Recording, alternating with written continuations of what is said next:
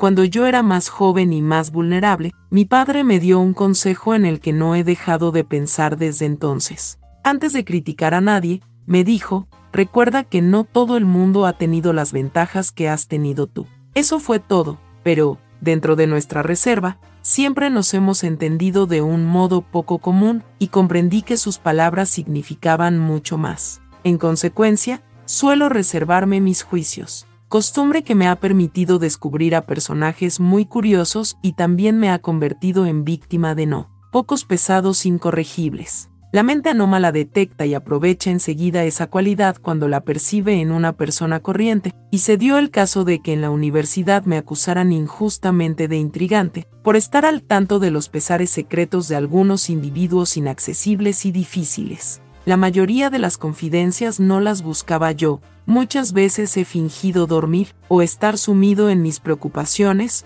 o he demostrado una frivolidad hostil al primer signo inconfundible de que una revelación íntima se insinuaba en el horizonte, porque las revelaciones íntimas de los jóvenes, o al menos los términos en que las hacen, por regla general son plagios y adolecen de omisiones obvias. No juzgar es motivo de esperanza infinita. Todavía creo que perdería algo si olvidara que, como sugería mi padre concierto, es novismo, y como concierto es novismo repito ahora, el más elemental sentido de la decencia se reparte desigualmente al nacer. Y, después de presumir así de mi tolerancia, me veo obligado a admitir que tiene un límite. Me da lo mismo, superado cierto punto, que la conducta se funde sobre piedra o sobre terreno pantanoso. Cuando volví del este el otoño pasado, era consciente de que deseaba un mundo en uniforme militar, en una especie de vigilancia moral permanente. No deseaba más excursiones desenfrenadas y con derecho a privilegiados atisbos del corazón humano.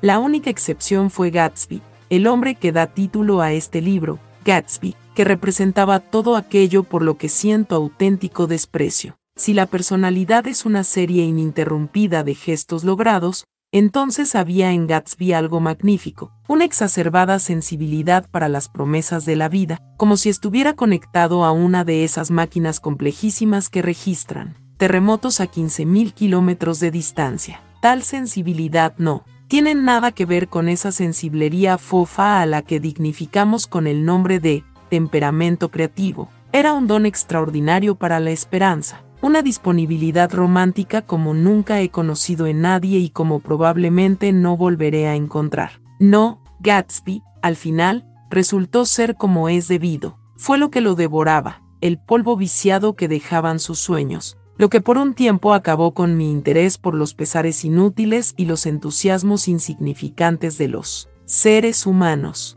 Mi familia ha gozado, desde hace tres generaciones, de influencia y bienestar en esta ciudad del medio oeste. Los Carraway son como un clan, y existe entre nosotros la tradición de que descendemos de los duques de Buccleuch, pero el verdadero fundador de nuestra rama familiar fue el hermano de mi abuelo, que llegó aquí en 1851, pagó por qué otro fuera en su lugar a la guerra civil, y fundó la empresa de ferretería al por mayor de la que hoy día se ocupa mi padre. No llegué a conocer a mi tío abuelo, pero dicen que me parezco a él, especialmente al adusto retrato que mi padre tiene colgado en su despacho. Terminé los estudios en New Haven II en 1915, exactamente un cuarto de siglo después que mi padre, y poco más tarde participé en esa abortada migración teutónica conocida como la Gran Guerra. Disfruté de tal modo la contraofensiva que volví lleno de desasosiego. El medio oeste ya no me parecía el centro candente del mundo,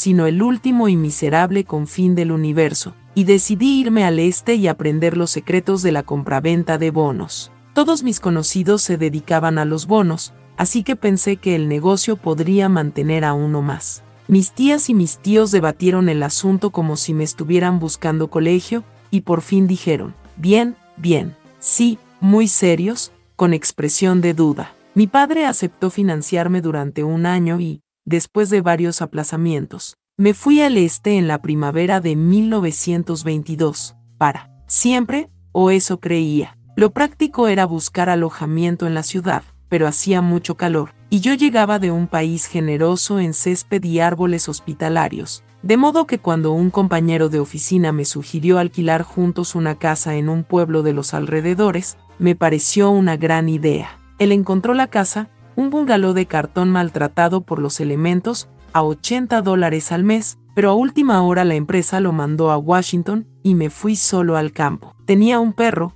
o por lo menos lo tuve unos días, hasta que se escapó, un Dodge viejo y una señora finlandesa, que me hacía la cama y el desayuno, y murmuraba refranes finlandeses junto a la cocina eléctrica. Me sentí solo durante un día, más o menos, hasta que una mañana alguien que había llegado después que yo me paró en la carretera. ¿Cómo se va a West me preguntó, despistado. Se lo dije, y, cuando proseguí mi camino, ya no me sentía solo. Yo era un guía, un explorador, uno de los primeros colonos. Aquel hombre me había conferido el honor de ser ciudadano del lugar. Y así, con la luz del sol y la explosión espléndida de las hojas que crecían en los árboles como crecen las cosas en las películas a cámara rápida, tuve la certeza bien conocida de que la vida vuelve a empezar con el verano. Había tanto que leer, por una parte, y tanta salud que aspirar del aire nuevo y vivificador. Compré un montón de libros sobre la banca, el crédito y el mercado de valores, que, de pie en la estantería, encuadernados en rojo y oro, como dinero recién salido de la fábrica, prometían revelarme los radiantes secretos que solo Midas, Morgan, Tres y Mecenas conocían. Y tenía además el elevado propósito de leer muchos otros libros. En la universidad había sentido ciertas inclinaciones literarias. Un año escribí para el Yale News una serie de artículos de fondo llenos de tópicos y de solemnidad y ahora iba a revivir aquello hasta volver a convertirme en el más limitado de todos los especialistas, el hombre completo. Esto no es solo un epigrama, porque, después de todo, a la vida se la observa mejor, desde una sola ventana. Fue una casualidad que alquilara una casa en una de las comunidades más extrañas de América del Norte. Estaba en esa isla estrecha y bulliciosa que se extiende al este de Nueva York y donde se forman, entre otras curiosidades naturales, dos raras masas de tierra. A unos 30 kilómetros de la ciudad dos huevos enormes, de idéntico perfil y separados únicamente por una pequeña bahía, destacan en el volumen de agua salada más domesticado del hemisferio occidental, el estrecho de Long Island, gran corral de humedad. No son perfectamente ovales, como el huevo de Colón, los dos están aplastados por la parte en la que se apoyan, pero su parecido físico debe de ser fuente de perpetua maravilla para las gaviotas que los sobrevuelan. Para las criaturas sin alas resulta un fenómeno más interesante su disimilitud en cualquier detalle que no sea la forma y el tamaño. Yo vivía en West el, bueno, el menos elegante de los dos huevos, aunque esta sea la fórmula más superficial para expresar el raro contraste entre ambos, bastante siniestro. Mi casa estaba en el extremo del huevo, a unos 50 metros del estrecho, comprimida entre dos imponentes mansiones que se alquilaban a 12 o 15 mil dólares por temporada. La que se alzaba a mi derecha era colosal sin discusión, copia fiel de algún hotel de Ville de Normandía, con una torre en uno de los laterales, extraordinariamente nueva bajo una barbarrala de hiedra joven, una piscina de mármol y 20 hectáreas de jardines y césped. Era la mansión de Gatsby, o, con mayor precisión, puesto que yo no conocía a Mr. Gatsby, era la mansión de un caballero que se llamaba así. Mi casa era un horror, pero un horror insignificante, en el que nadie había reparado, así que contaba con vistas al mar y a una parte del césped de mi vecino, además de con la reconfortante proximidad de los millonarios, y todo por 80 dólares al mes. Al otro lado de la pequeña bahía los palacios blancos del elegante Istek rutilaban en el agua, y la historia de aquel verano empieza precisamente la noche en que fui a cenar a casa de Tom Buchanan. Daisy era prima lejana mía, y a Tom lo conocía de la universidad, y, recién acabada la guerra, pasé con ellos en Chicago un par de días. El marido de Daisy, entre otros logros físicos, había sido uno de los extremos con más potencia que jamás jugó al fútbol en New Haven, una figura nacional, podría decirse, uno de esos hombres que a los 21 años alcanzan en algún tipo determinado de actividad tal grado de excelencia, que todo lo que viene después sabe a decepción. Su familia era desmedidamente rica, hasta el punto de que en la universidad su liberalidad con el dinero era motivo de censura, pero ahora se había trasladado de Chicago al este, con un estilo de vida que cortaba la respiración. Por ejemplo, se había traído una cuadra de ponis de polo de Lake Forest. Era difícil entender que un miembro de mi generación fuese lo suficientemente rico para permitirse una cosa así. No sé por qué se vinieron al este. Habían pasado un año en Francia sin ningún motivo concreto, y luego habían ido de un sitio a otro, sin sosiego, a donde se jugara al polo o se reunieran los ricos. Ahora se habían mudado para siempre, me dijo Daisy por teléfono, pero no lo creí. No podía ver el corazón de Daisy, pero sabía que Tom seguiría buscando ansiosa y eternamente la turbulencia dramática de algún irrecuperable partido de fútbol. Y entonces, una tarde de viento y calor, fui a East para ver a dos viejos amigos a los que apenas conocía. Su casa era incluso más exquisita de lo que me esperaba, una alegre mansión colonial roja y blanca, de estilo georgiano, con vistas a la bahía. El césped nacía en la playa y se extendía a lo largo de medio kilómetro hasta la puerta principal, salvando relojes de sol, senderos de terracota y jardines encendidos, para, por fin, al llegar a la casa, como aprovechando el impulso de la carrera, escalar la pared transformado en enredaderas saludables. Rompía la fachada una sucesión de puertas de cristales, que refulgían con reflejos de oro y se abrían de par en par al viento y al calor de la tarde. Tom, Buchanan, en traje de montar, estaba de pie en el porche, con las piernas abiertas. Había cambiado desde los tiempos de New Haven. Ahora era un hombre de 30 años, fuerte, rubio como la paja, con un rictus de dureza en la boca y aires de suficiencia. Los ojos, brillantes de arrogancia, dominaban su cara y le daban aspecto de estar echado agresivamente hacia adelante, siempre, ni siquiera la elegancia ostentosa y afeminada del traje de montar lograba ocultar el enorme vigor de ese cuerpo. Parecía llenar aquellas botas relucientes hasta tensar los cordones que las remataban, y era perceptible la reacción de la imponente masa muscular cuando el hombro se movía bajo la chaqueta ligera. Era un cuerpo capaz de desarrollar una fuerza enorme, un cuerpo cruel. Cuando hablaba, su voz de tenor, ronca y bronca, aumentaba la impresión de displicencia que transmitía. Aquella voz tenía un dejo de desprecio paternal, incluso hacia la gente que le caía simpática. Había hombres en New Haven que lo detestaban. Bueno, no vayas a pensar que mi opinión es definitiva, parecía. Decir, solo porque sea más fuerte y más hombre que tú. Pertenecíamos a la misma asociación de estudiantes, y aunque nunca fuimos amigos íntimos, siempre tuve la impresión de caerle bien, de que necesitaba mi estima con aquel ansia triste, dura y desafiante, tan suya. Hablamos unos minutos en el porche, al sol. Está bien este sitio, dijo, mirando a todas partes con ojos inquietos. Hizo que me volviera, cogiéndome del brazo, y fue señalando con la mano grande y abierta el panorama que se extendía ante nosotros, incluyendo en su recorrido un jardín a la italiana, dos mil metros cuadrados de rosales de penetrante e intenso olor, y una lancha motora, chata de proa, a la que zarandeaba la marea a poca distancia de la costa. Era de Demán, el del petróleo. Otra vez me obligó a volverme, brusco y cortés. Entremos. Atravesamos un vestíbulo de techo muy alto hasta un espacio rosa y luminoso, que se unía frágilmente a la casa por dos puertas de cristales. Las cristaleras estaban entreabiertas y brillaban, blancas, en contraste con la hierba fresca del exterior, que casi, parecía entrar dentro de la casa. En la habitación soplaba una brisa ligera. Agitaba las cortinas como banderas pálidas y divididas entre el interior y el exterior,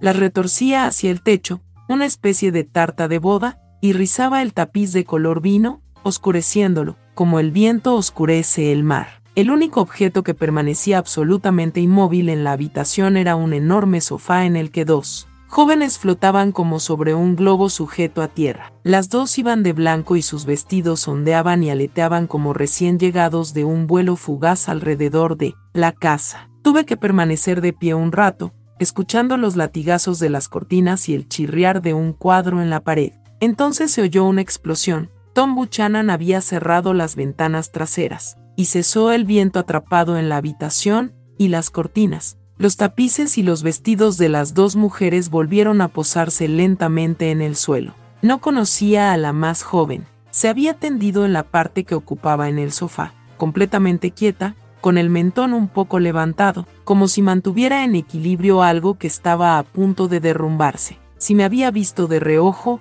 no lo demostró, y casi me sorprendí murmurando una disculpa por haberla molestado al entrar en la habitación. La otra chica, Daisy, hizo ademán de levantarse, se inclinó hacia adelante con expresión decidida, y entonces se rió, con una risilla absurda y encantadora, y yo también me reí y me acerqué. Estoy pa, paralizada de felicidad. Volvió a reírse, como si hubiera dicho algo muy ingenioso, y retuvo mi mano un instante, mirándome a los ojos, prometiendo que no había nadie en el mundo a quien deseara ver más. Así era ella. Me dijo en un susurro que el apellido de la joven equilibrista era Baker. He oído decir que el único fin del susurro de Daisy era que la gente se inclinara hacia ella. Una crítica irrelevante que no disminuía. Su encantó. Pero los labios de Miss Baker se movieron, se inclinó casi imperceptiblemente para saludarme, e inmediatamente volvió a erguirse. El objeto que mantenía en equilibrio se había tambaleado y le había dado un susto.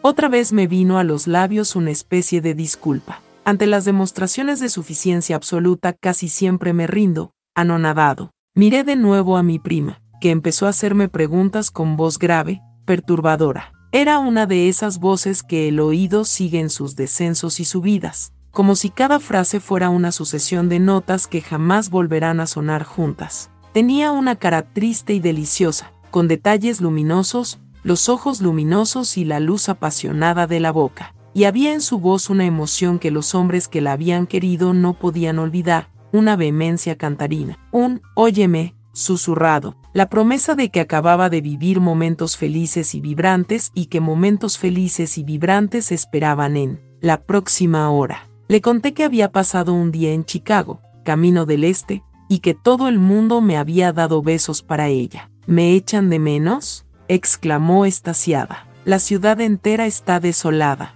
Todos los coches llevan la rueda izquierda trasera pintada de negro en señal de luto y, de noche, nunca se acaba el llanto en la orilla septentrional del lago 4. Es maravilloso. Tenemos que volver, Tom, mañana. E incoherentemente añadió, tienes que ver a la niña. Me encantaría. Está durmiendo. Tiene tres años. ¿No la has visto nunca? Nunca. Bueno, Tienes que verla. Es. Tom Buchanan, que no había parado de rondar por la habitación, se detuvo y me apoyó una mano en el hombro. ¿A qué te dedicas, Nick? Vendo bonos. ¿Con quiénes? Se lo dije. Es la primera vez que oigo esos nombres, señaló tajantemente. Me molestó. ¿Los oirás? Lo corté. Los oirás si te quedas en el este. Me quedaré en el este. Sí, no te preocupes, dijo, mirando a Daisy y luego otra vez a mí, como si esperara que añadiéramos algo. Sería un imbécil de mierda si viviera en cualquier otra parte. Entonces Miss Baker soltó un, por supuesto, tan inesperado que me sobresalté. Eran las primeras palabras que pronunciaba desde que yo había entrado en la habitación. Aquello la sorprendió tanto como a mí, evidentemente, porque bostezó y con una serie de movimientos ágiles y rápidos se puso de pie. No puedo moverme, se quejó. Llevo tumbada en ese sofá desde que tengo uso de razón. A mí no me mires, replicó Daisy. Llevo toda la tarde intentando llevarte a Nueva York. No, gracias, dijo Miss Baker, a la vista de los cuatro cócteles que llegaban de la cocina en aquel preciso instante. Estoy en pleno periodo de entrenamientos. Su anfitrión la miró incrédulo. Entrenamientos. Tom se bebió el cóctel como si fuera una gota en el fondo de un vaso. No entiendo cómo consigues lo que consigues. Miré a Miss Baker, preguntándome qué sería lo que conseguía. Disfrutaba mirándola. Era una chica delgada, de pechos pequeños, que andaba muy derecha, algo que acentuaba echando los hombros hacia atrás como un cadete. Los ojos, grises, irritados por el sol, me correspondieron con igual curiosidad desde una cara triste, simpática, insatisfecha. Entonces me di cuenta de que la había visto antes en alguna parte, en persona o en una foto. Usted vive en Westek, sentenció con desprecio. Conozco a uno de allí. Yo no conozco a una sola,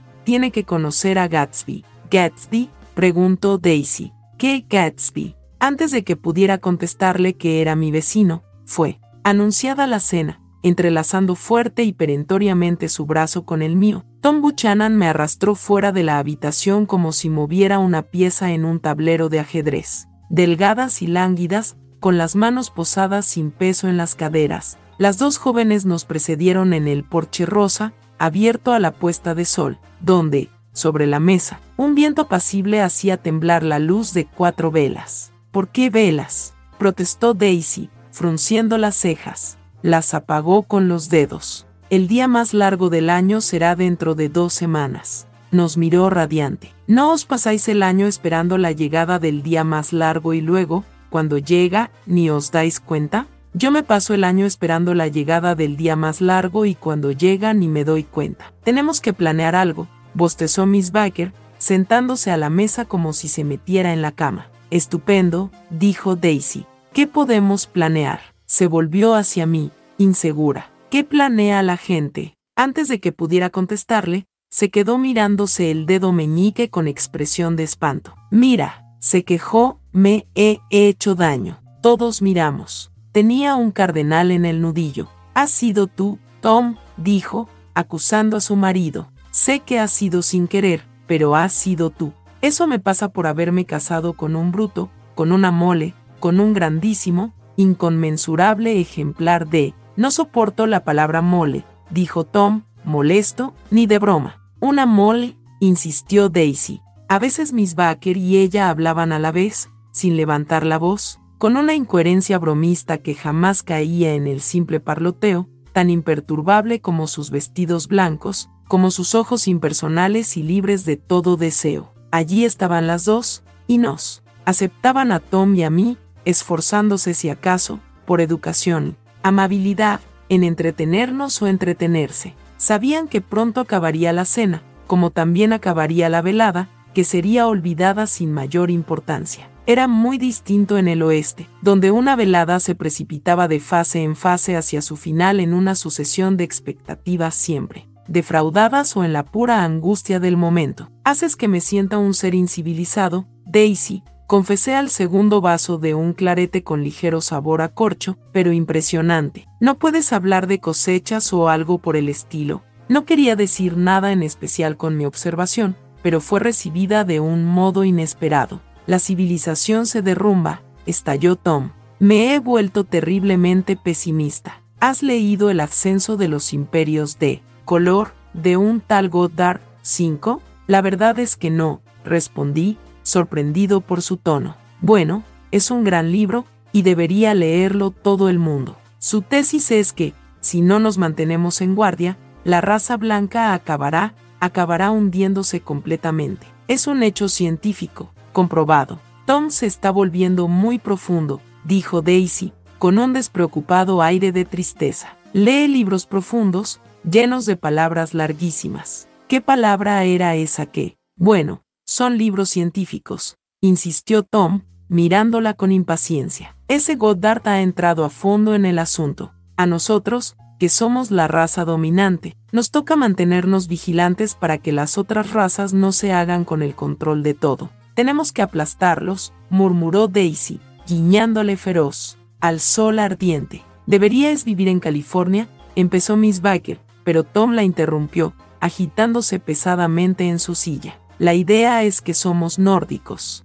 Yo soy nórdico, y tú, y tú, y, después de un instante de duda infinitesimal, incluyó a Daisy agachando ligeramente la cabeza, y Daisy volvió a guiñarme. Y nosotros hemos producido todas las cosas que constituyen la civilización, sí, la ciencia y el arte, y todo lo demás. ¿Entiendes? Había algo patético en su concentración, como si su suficiencia, más profunda que nunca, ya no le bastara. Cuando, casi inmediatamente, sonó el teléfono dentro de la casa y el mayordomo salió del porche, Daisy aprovechó el momento de pausa y se inclinó hacia mí. Voy a contarte un secreto de familia, murmuró con entusiasmo. Es sobre la nariz del mayordomo. ¿Quieres saber la historia de la nariz del mayordomo? Para eso he venido esta noche. Bueno, no ha sido siempre mayordomo, solía limpiarle la plata. A cierta gente de Nueva York que tenía una cubertería de plata para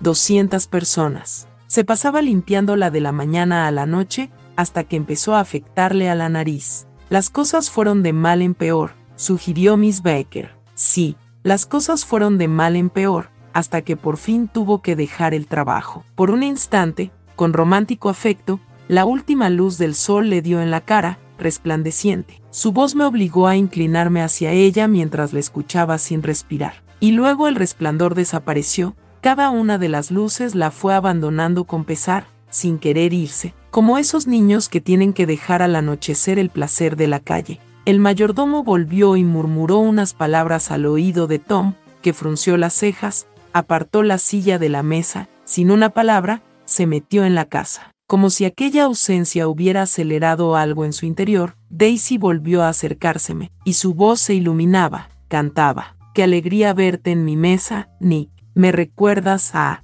una rosa, exactamente una rosa. No, se volvió hacia Miss Baker en busca de confirmación. Exactamente una rosa, ¿verdad? No era verdad. Ni de lejos parezco una rosa. Daisy solo estaba improvisando, pero desprendía una calidez excitante, como si su corazón quisiera escapar y entregarse oculto en una de aquellas palabras entrecortadas, perturbadoras. Entonces, de pronto, lanzó la servilleta a la mesa y entró en la casa. Miss Baker y yo intercambiamos una mirada relámpago, premeditadamente desprovista de significado. Iba a hablar cuando ella se irguió en la silla, alerta, y dijo, SHHH, avisándome. De la habitación contigua llegaban murmullos apagados y apasionados, y Miss Baker se adelantó, sin ninguna vergüenza, para intentar oír. El murmullo vibró en los límites de la coherencia, se hizo más débil, se elevó en una especie de arrebato, y cesó definitivamente. Ese Mr. Gatsby del que usted habla es vecino mío, dije. Calle,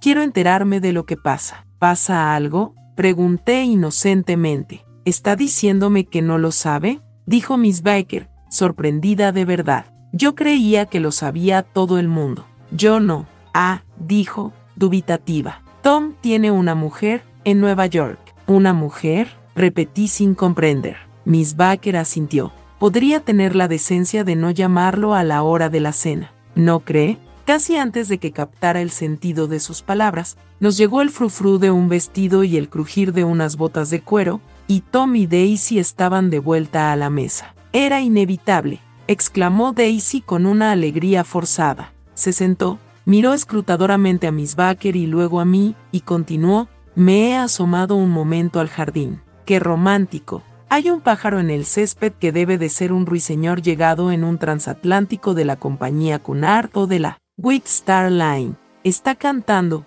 y su voz cantó, ¿no te parece romántico, Tom? Muy romántico, respondió Tom antes de dirigirse a mí con tono abatido. Si todavía hay luz después de la cena, me gustaría llevarte a las cuadras. El teléfono sonó dentro de la casa como una alarma, mientras Daisy negaba rotundamente con la cabeza mirando a Tom, la idea de las cuadras, y todas las ideas, se desvanecieron en el aire. Entre los fragmentos rotos de los últimos cinco minutos en la mesa, recuerdo que habían vuelto a encender las velas, quién sabe para qué, y que tenía conciencia de querer mirar a fondo a todos, y que, sin embargo, evitaba mirar a nadie. Era incapaz de adivinar lo que pensaban Daisy y Tom, pero tampoco estaba seguro de que Miss Baker, que parecía en posesión de un escepticismo inquebrantable, pudiera obviar la perentoriedad estridente y metálica de la quinta comensal. Para ciertos temperamentos la situación quizá resultara sugestiva. Mi instinto me pedía llamar inmediatamente a la policía. Nadie,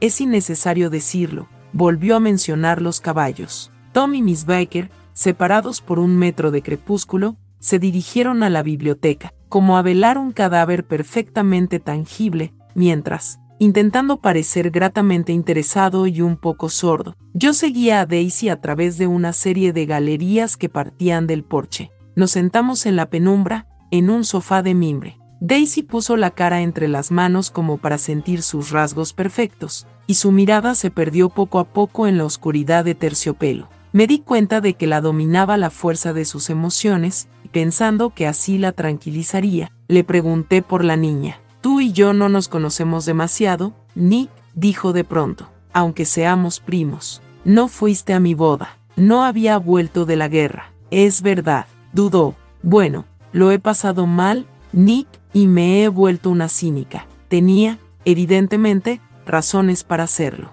Esperé, pero no dijo nada más, y al cabo de un momento volví sin demasiada convicción al tema de su hija. Supongo que habla y come y esas cosas. Ah, sí, me miró, ausente. Oye, Nick, deja que te cuente lo que dije cuando nació. ¿Quieres saberlo? Por supuesto. Eso te demostrará lo que he llegado a sentir acerca de todo. Bueno, la niña tenía menos de una hora y Tom estaba Dios sabe dónde. Me desperté de la anestesia con una sensación de profundo abandono, y le pregunté a la enfermera si era niño o niña. Me dijo que era una niña, y volví la cabeza y me eché a llorar. Estupendo, dije, me alegra que sea una niña, y espero que sea tonta. Es lo mejor que en este mundo puede ser una chica, una tontita preciosa. Ya ves, creo que la vida es terrible, continuó, muy convencida. Todo el mundo lo piensa, las personas de ideas más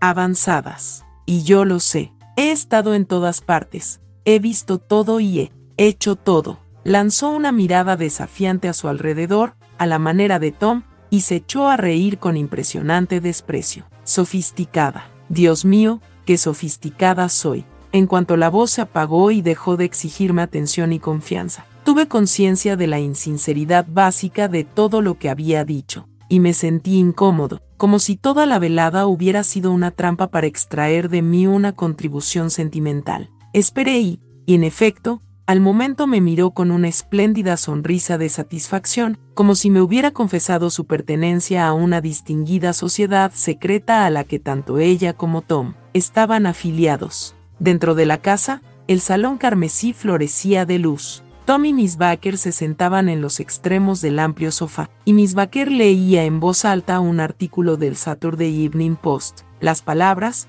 en un susurro, sin inflexiones, se fundían en una melodía de efectos sedantes. La luz de la lámpara resplandecía en las botas de montar, perdía brillo en el pelo amarillo otoñal de Miss Baker y destellaba en el papel cada vez que pasaba la página y palpitaba la delicada musculatura de sus brazos. Cuando entramos, nos obligó, alzando una mano, a mantener silencio unos segundos. Continuará, dijo, y arrojó la revista sobre la mesa, en nuestro próximo número. El cuerpo impuso su poder con un movimiento impaciente de las rodillas, y Miss Baker se puso de pie. Las diez, señaló, como si comprobara la hora en el techo. Es hora de que esta niña buena se acueste. Jordan participa mañana en el torneo de Westchester, explicó Daisy. Ah, eres Jordan Baker. Ahora sabía por qué su cara me resultaba familiar. Aquella expresión agradable y desdeñosa me había mirado desde muchas fotografías en hueco grabado en las páginas de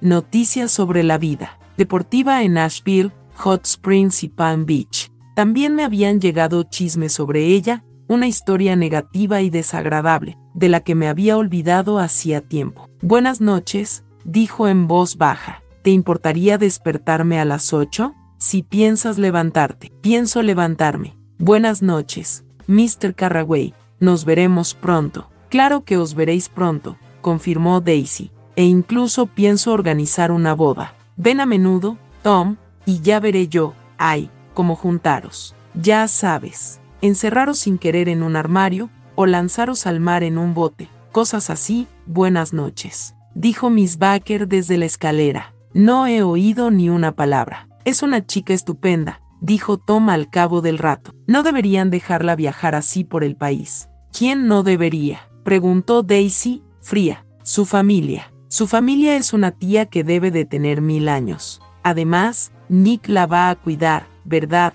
Nick, Jordan va a pasar con nosotros. Este verano bastantes fines de semana. Creo que tener un hogar le hará mucho bien.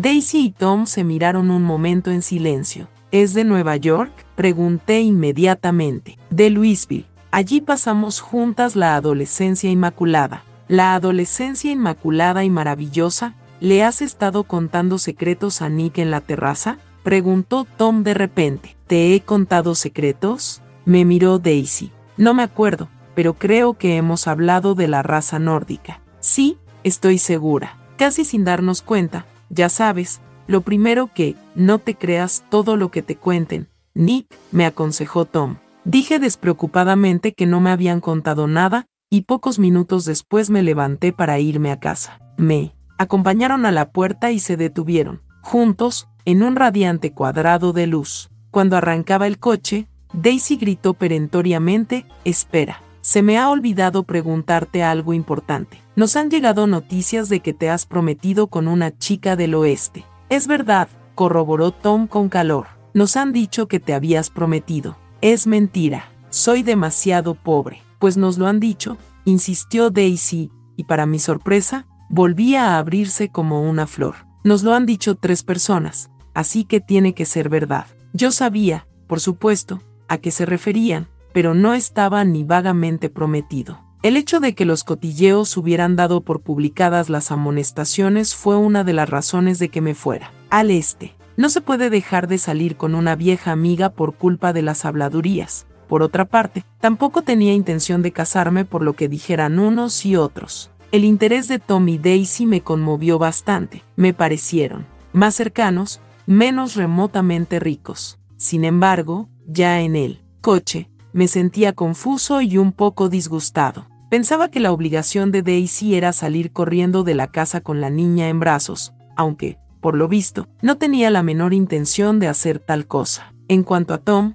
que tuviera una mujer en Nueva York, era menos sorprendente que el hecho de que un libro lo hubiera deprimido tanto. Algo lo llevaba a roer lo más superficial de unas cuantas ideas rancias como si su egoísmo, físico, rotundo, ya no bastara para alimentar a su corazón apremiante. Se notaba el verano en los tejados de los hoteles de carretera y en las estaciones de servicio, donde los surtidores rojos, nuevos, se levantaban sobre charcos de luz, y cuando llegué a mi casa en Westeg aparqué el coche en el cobertizo y me senté un rato en el jardín, en un cortacésped abandonado. Ya no soplaba el viento, que había dejado una noche clara y ruidosa, con alas que batían en los árboles y el sonido persistente de un órgano, como si el fuelle, poderoso de la tierra, insuflara vida a las ranas. La silueta de un gato se movió vacilante a la luz de la luna, y al volver la cabeza para mirarlo, vi que no estaba solo. A unos 15 metros de distancia una figura había surgido de la sombra de la mansión de mi vecino y de pie, con las manos en los bolsillos,